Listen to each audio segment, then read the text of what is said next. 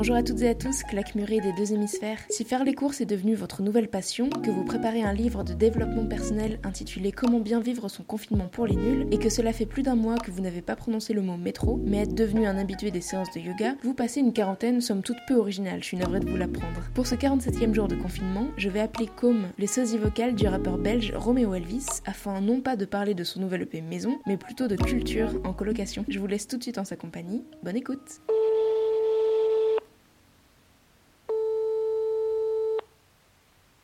Salut. Ça va Bah Ça va, ça va. Désolé, en fait, j'ai loupé ton appel au début parce que je m'étais lancé dans une pâte à crêpes et j'avais pas vu le, le temps passer. euh, activité de, de jour férié, c'est pour ça. Est-ce que tu peux me dire où tu es confiné et avec qui? Je suis confiné, moi, à Nogent-sur-Marne, dans le Val-de-Marne, donc dans le 94. Chez mes parents, il y a aussi ma copine qui est avec moi, donc on, on vit dans une joyeuse colocation tous les quatre euh, intergénérationnelle. Et c'est assez sympa, ça permet de faire des activités euh, diverses et variées, euh, à- tout seul, à deux ou à quatre. Donc c'est quand même assez riche, comme, euh, comme dit. Tu vis chez eux habituellement ou tu es rentré te confiner euh, là-bas? Alors moi je vis chez eux habituellement, même si j'étais en passe de déménager justement, et donc le- mon déménagement euh, est repoussé avec le confinement. Donc voilà, donc là je suis dans la dans la hâte justement que aussi que ce confinement finisse forcément, doublement parce que parce que j'ai aussi envie de, de partir du cocon familial. Est-ce que tu voulais emménager, euh, te rapprocher de Paris ou changer complètement de ville? Je voulais me rapprocher de Paris. En fait, je voulais que je reste toujours un peu dans le même euh, secteur, mais un peu plus proche de Paris. Comment se passe ce, ce confinement? Donc, Tu disais que vous arriviez quand même à faire pas mal d'activités ensemble, l'humeur est, est joyeuse, ça a toujours été comme ça ou pas? Euh, ouais. Je pense que bon, inconsciemment, on est, on est tous, euh, on fait tous un peu des efforts pour que la, la vie se passe bien. euh, même si je j'ai pas le sentiment de devoir faire des efforts, mais je pense que de savoir qu'on est tous euh, bah, confinés et qu'on subit au final un peu la, la situation, on est tous enclins à ce que ça se passe bien et donc à faire un peu des, bon, des concessions, des compromis euh, ou à suivre un peu un rythme commun qu'on suivrait pas forcément autant euh, d'habitude. Donc non, non, ça se passe très bien. c'est de la cuisine chacun notre tour, c'est des courses chacun notre tour, c'est des parties de tarot euh, c'est des films, des séries qu'on regarde ensemble. Donc, euh, non, non, c'est, vraiment de la bonne humeur. Après, on. De base, on, on s'entend bien tous, donc euh, donc c'est plutôt cool. Mais euh, mais je pense que c'est important là qu'on soit tous vraiment sur le même sur, sur la même longueur d'onde et qu'on soit tous euh, bah, contents au moins de le passer euh, ensemble. Coopératif quoi. Ouais, exactement. Et hormis ce déménagement qui s'annonçait avant le confinement, qu'est-ce que cette annonce a provoqué dans ta vie? Ce que ça a provoqué, en fait, c'est bah, c'est plusieurs, euh, c'est plusieurs phases, je trouve, mais euh, mais il y a d'abord quand même un au début un peu de, un peu d'incompréhension et un peu, enfin d'incompréhension, surtout de, de surprise et de pas forcément comprendre tout de suite ce que ça implique euh, le confinement. Et là, euh, aujourd'hui, c'est presque une perte un peu des, euh, des, des repères temporels. Enfin, là, il y a la semaine dernière, je me demandais si c'était la cinquième ou la septième semaine. Enfin voilà, j'étais un peu, je, je- comme je continue à télétravailler, enfin, je continue à travailler à distance, donc j'ai quand même une, une idée du jour de la semaine, mais euh, je savais plus si c'était vraiment si ça faisait un mois et une semaine, déjà un mois et trois semaines, un mois et deux semaines qu'on était confinés. Donc euh, donc c'est un peu ouais, c'est un peu une perte des repères et surtout une bah, une absence de perspective en fait. C'est moi c'est ça qui me chamboule le plus si j'ose dire, qui me fait poser le plus de questions, c'est d'avoir l'impression que euh, en fait euh, dans un mois et demi, on sait pas du tout à quoi ressemblera la, société, enfin la marche un peu du, du monde extérieur. Et donc euh, là où habituellement, personnellement et professionnellement, on se projette vite, un peu à moyen terme, donc euh, on se dit bon bah voilà ce qu'on fera en septembre, ce qu'on fera en, en décembre. Et en fait là déjà euh, me projeter en juillet, j'ai l'impression que c'est l'incertitude la plus totale. Donc c'est un peu étrange quand même comme, comme sentiment. Parce qu'habituellement, tu es quelqu'un de, de très cartésien. Enfin là, qu'est-ce que ça te fait par exemple de savoir que le terme du, du déconfinement est fixé au 11 mai? Est-ce que ça te rassure d'une certaine manière ou tu préférais rester dans le flou et de pas avoir de date précise? Le...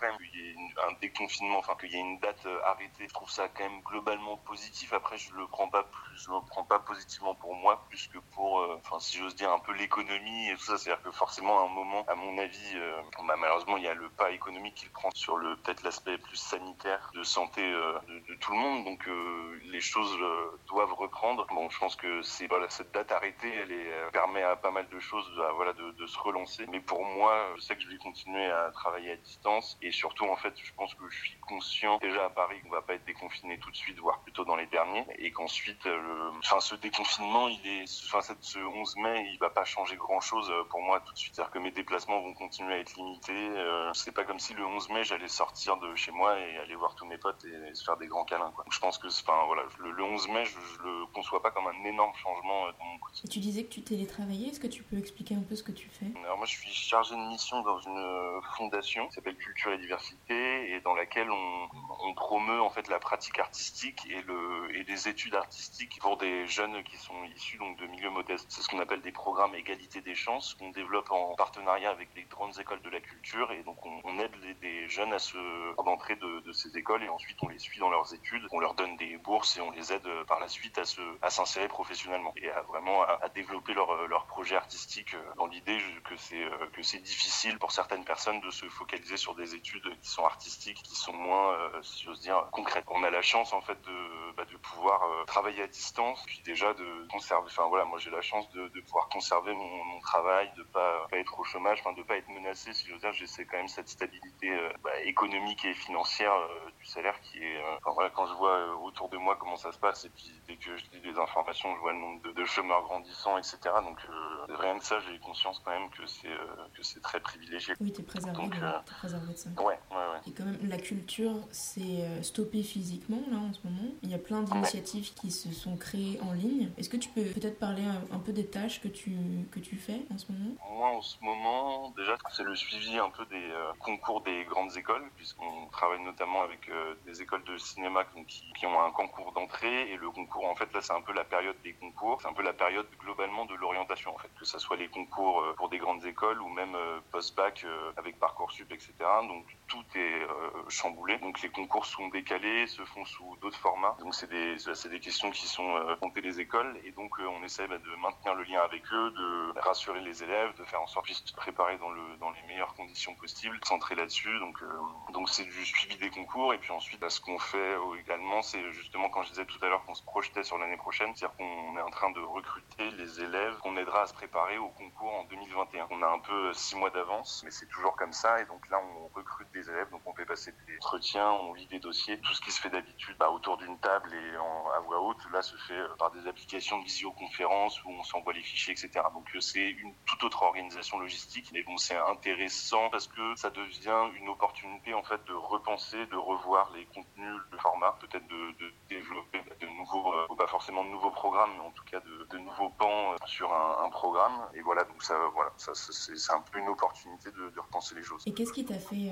arriver dans cette fondation Tu avais suivi quel genre de parcours, toi? Moi, j'ai fait un bac ES. Ensuite, j'ai fait une prépa pour les grandes écoles de commerce que j'ai fait en deux ans. Par la suite, du coup, j'ai fait une école à Ado. Et là, je me suis pas spécialisé particulièrement enfin, dans un domaine. Et en fait j'avais surtout envie de, bah, de travailler un, dans la culture. Et cette envie-là, c'est vraiment parce que je, pense que je l'avais tôt. Et je me suis toujours un peu refusé à travers mes stages ou à travers mes boulots de rentrer un peu dans ce domaine. Et chercher mon premier emploi, bah, c'était vraiment mes critères principaux, c'était euh, que ça soit de la gestion de projet, euh, ce, qu'on, enfin, ce qui parfois c'est un peu de la production en fait, ce qu'on fait euh, à la fondation, vu que chaque chargé de mission. Est vraiment en autonomie sur ses projets. Et donc euh, c'est vraiment de l'organisation, euh, que ça soit de l'opérationnel ou stratégique. Donc c'est déjà un peu ce que j'avais fait dans un premier job CDD et puis en me, quand mon ce CDD c'est fini et que j'ai cherché du travail, euh, j'ai vu passer une offre euh, à la fondation et ça correspondait exactement à, bah, à mes principaux critères de, de recherche. Donc c'était vraiment, enfin, c'est une opportunité qui s'est présentée à moi et que j'ai saisi tout de suite parce que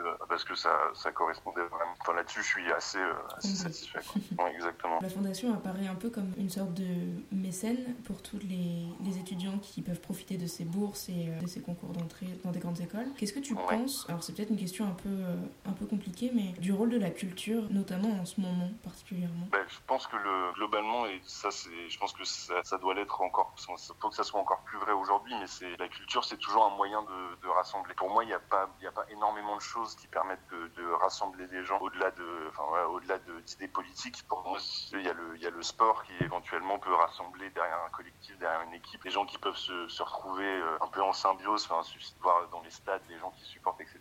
Et la, la culture, pour moi, quand euh, quand je vais à un concert, quand je vais au théâtre, quand, quand je vois des, gens, des gens qui applaudissent, qui sont là pour la même, pour la même raison, je trouve que c'est quand même quelque chose qui, avant tout, qui rassemble et qui permet de toujours garder une ouverture, une certaine ouverture. Et c'est ça qui est important, c'est quand on voit un concert, quand tu sors d'une pièce ou même d'un ballet, tu te poses des questions et tu et tu t'ouvres en fait à une je sais pas une nouvelle discipline. Forcément, c'est un cheminement intellectuel et il y a des fois où, quand ce, ce, cheminement il est pas évident. C'est ce qui fait qu'on peut penser que la, la, culture est parfois inaccessible ou elle est réservée à, j'en sais rien, une élite ou une bourgeoisie. Mais mais pour moi, la, la culture, ça permet avant tout hein, de, bah, de, de rassembler de, et de permettre aux gens de, de, se comprendre aussi, de se confronter à de, à de nouvelles idées. Et je pense qu'en ces temps-ci de morosité quand même ambiante, c'est enfin, certain que là, quand on, quand on lit les informations, quand on met le nez dehors, euh, on se rend bien compte que les perspectives sont pas franchement euh, très belles. Et donc ça permet aussi bah, de, de garder euh, l'espoir quand on voit toutes les initiatives qui sont prises par des institutions culturelles, par des artistes, soit des musiciens, des danseurs. Quand on voit tout ce qu'ils font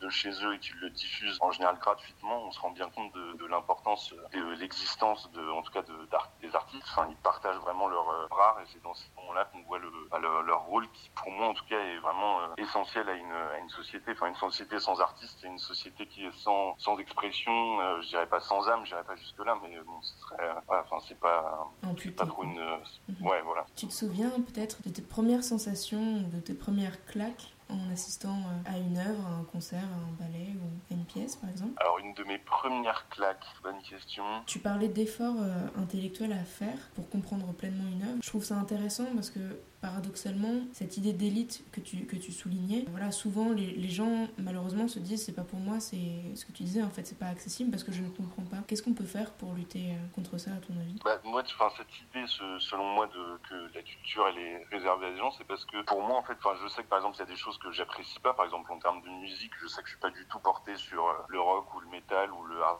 des choses comme ça, mais je, je vais absolument pas juger ça nul. En fait, je sais juste que moi j'arrive pas à apprécier parce que j'ai pas les clés de compréhension en fait de ça. Donc si euh, si j'arrive pas à apprécier, c'est parce que j'arrive pas à comprendre ce qu'il y a de ce qu'il y a de bien, ce qu'il y a de beau dans cette dans cette musique là. Et forcément, enfin la, la culture et la, la pratique artistique, enfin l'expression artistique, bah pour bien, enfin pour la comprendre, encore une fois, il faut ces clés de compréhension et c'est en fait ça représente un effort parfois. C'est-à-dire que même moi, des fois quand je quand je vais au, si je vais au théâtre, euh, j'ai vu un c'était un seul en scène de Beckett avec euh, Denis là, pendant 15 minutes, pendant les 20 premières minutes, bah, il a pas parlé du tout. Il était tout seul sur scène, il bouge pas. Et en fait, je sors de là et je me dis, mais Enfin, qu'est-ce que c'est que ça? C'est totalement euh, inaccessible, je comprends pas. Et en fait, c'est juste des, c'est des questions qu'il faut se poser. Donc, euh, je trouve que, en fait, c'est un, c'est un effort qu'il faut faire de, d'essayer de comprendre. Et si on comprend pas, bah, au moins, c'est pas grave. Je trouve qu'il faut juste se, se, poser des questions qu'il faut faire pour, euh, bah, pour, pour éviter justement cette, cette barrière que certaines personnes peuvent se, peuvent se mettre. C'est justement de, de proposer cette culture et de l'ouvrir à tous, mais surtout le plus tôt possible. Parce qu'en fait, c'est certain que c'est une éducation artistique qu'il faut avoir. Et c'est une, enfin, c'est une éducation qu'il faut avoir et des, questions qu'il faut savoir se poser. C'est quand on, on se pose pas les questions qu'on va juger, euh, qu'on va juger que, euh, je sais pas, qu'une exposition euh, c'est pas fait pour nous, ou qu'on va juger que ce film il est trop intello. Mais si on s'ouvre en se disant que on, est prêt à se poser les, les questions et à pas comprendre, des, enfin moi je sais que des fois j'accepte de, de pas comprendre, de me dire bon bah j'ai pas compris et il y a aucune honte à pas avoir compris le message de l'artiste. Pour moi en fait faut juste voilà se, se, poser les questions et être prêt à ne pas en avoir, à pas avoir les, les réponses. Du coup est-ce que tu as des idées peut-être de tes premières claques ou émois artistiques? J'ai vu un concert de un concert de Max Romeo qui un, un chanteur de, de, reggae assez euh, enfin, assez connu qui est euh, comme euh, pas mal de chanteurs de reggae aujourd'hui qui sont un peu des papis. C'est ça que je trouve impressionnant avec le reggae, c'est que c'est des, des, mecs qui sont là depuis 40 ans, ils ont 75 ans, ils sont encore sur scène, enfin voilà, à bouger, à chanter comme des fous. Donc j'avoue que ça, ça m'avait, enfin déjà l'ambiance qu'il y avait dans la salle, et, enfin les, les vibes qui ressortaient de tout ça, j'avoue que ça m'avait, ouais, c'est le souvenir d'un premier concert. Ouais, mes premières claques, je, non, honnêtement, je,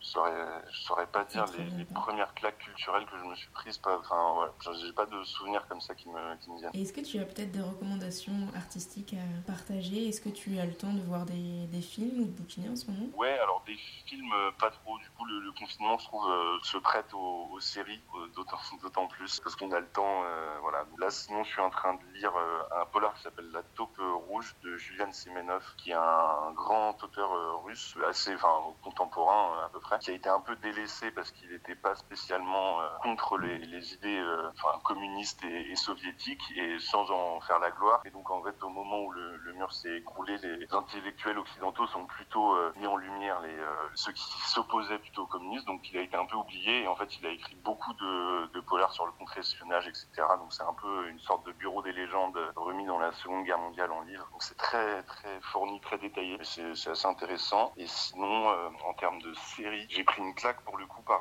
Dos au mur qui est une série euh, danoise, si je dis pas de bêtises. Et ça, vraiment, j'ai, euh, enfin, j'ai adoré. Euh, il y a une saison, des épisodes, c'est très bien fait avec la, avec la, la sobriété qu'on traite aux, séries danoises, un peu comme Borgen, des choses comme ça, que j'avais bien aimé aussi. Tu peux la pitcher, Ouais, mieux en fait, c'est l'histoire d'un, c'est sur le blanchiment d'argent et le trafic de cannabis au Danemark. Et donc, en fait, c'est, on va suivre deux personnes, surtout différentes, deux personnages. Il y a une conseillère de banque qui va justement rentrer dans le blanchiment d'argent et un trafiquant euh, quand même de, haute importance. Et en fait, c'est le destin des deux qui va se, qui vont se croiser. Et euh, voilà, c'est de voir comment euh, l'argent circule et comment ça se, comment ça se passe un peu les influences et le, et les rapports de force qu'il peut y avoir. Et je ne dirai rien sur la fin, mais elle est assez, assez badante.